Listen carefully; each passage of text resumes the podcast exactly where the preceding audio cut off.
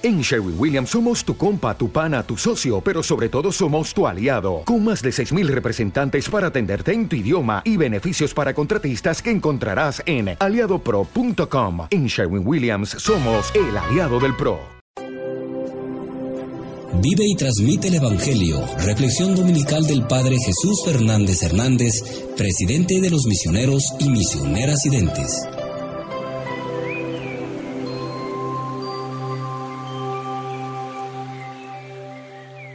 Evangelio según San Juan capítulo 6. En aquel tiempo Jesús dijo a la multitud, Yo soy el pan vivo bajado del cielo.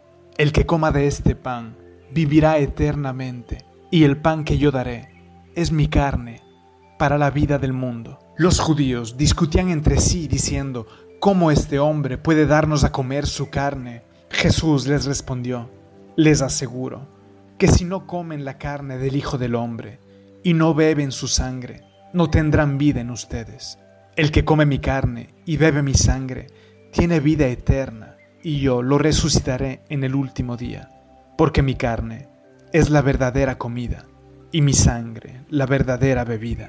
El que come mi carne y bebe mi sangre, permanece en mí, y yo en él, así como yo, que he sido enviado por el Padre que tiene vida, vivo por el Padre, de la misma manera el que me come, vivirá por mí.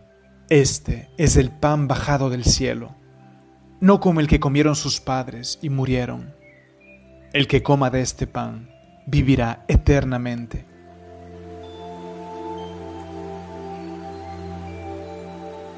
Hoy celebramos la festividad litúrgica del Corpus Christi, que comenzó a celebrarse en la Iglesia en el siglo XIII, con el objetivo de venerar la presencia real de Cristo en las especies eucarísticas.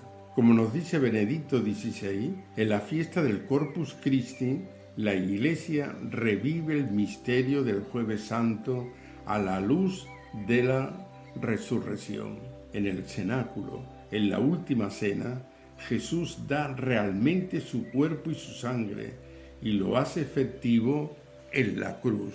El tesoro que guarda la Iglesia es verdaderamente la Eucaristía. El don de la Eucaristía, instituida en el cenáculo, se realiza en plenitud cruzando el umbral de la muerte y se convierte en pan vivo, verdadera maná, alimento inagotable a lo largo de los siglos. Su carne se convierte en pan de vida en la procesión del jueves santo, la iglesia acompaña a Jesús al monte de los olivos y en la fiesta del Corpus Christi reanudaremos esta procesión, pero con la alegría de la resurrección. Cristo ha resucitado y va delante de nosotros. Cristo instituyó el sacramento de la Eucaristía, como hemos dicho, en la última cena, rodeado de los doce discípulos, que es prefiguración de la iglesia de todos los tiempos. San Pablo exhorta, por ejemplo, a los corintios y dice, examínese pues cada cual y coma así este pan y beba este cáliz. Primero de Corintios 11:28. La fuerza de la Eucaristía va más allá de las paredes de nuestra iglesia.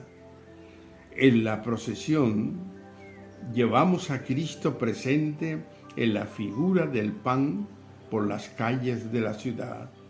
Que nuestras calles sean calles de Jesús, que nuestra vida diaria esté impregnada de su presencia. Con este gesto ponemos ante Cristo los sufrimientos de los enfermos, la soledad de los jóvenes y de los ancianos, las tentaciones, los miedos, toda nuestra vida. En el pan está el cuerpo glorificado de Cristo. Es comulgar, es entrar en íntima comunión con la persona de Cristo glorificado y vivo. No sin el Padre y no sin el Espíritu Santo, porque no se pueden separar las personas divinas. En la comunión es la asimilación de mi vida a la de Cristo. La finalidad de esta comunión, de este comer el pan, es mi o nuestra transfiguración y configuración con Cristo, que es amor vivo y solamente amor. En la solemnidad del cuerpo Cristi y de la sangre de Cristo, por lo tanto, es rendir un homenaje a Cristo en el sacramento de su amor, que es la Eucaristía. El mundo que vivimos, enamorado por el consumismo desenfrenado, por la indiferencia religiosa y por el secularismo cerrado a la trascendencia, puede parecer un desierto, no menos inhóspito que aquel inmenso y terrible que narra el Deuteronomio, del cual nos ha hablado eh, de una manera verdaderamente impresionante. En ese desierto, Dios accedió con el don del maná en ayuda del pueblo hebreo. Tenemos necesidad de un Cristo íntimamente cercano, tan cercano que forma ya parte también de nuestro pobre cuerpo y de nuestra pobre sangre. Estoy hablando de la Eucaristía. En la Eucaristía, la presencia de ese Cristo vivo y glorioso está realmente presente entre nosotros de forma dinámica, no estática. Nos atrae hacia Él, nos hace salir de nosotros mismos para ser uno con Él. Es impresionante la Eucaristía.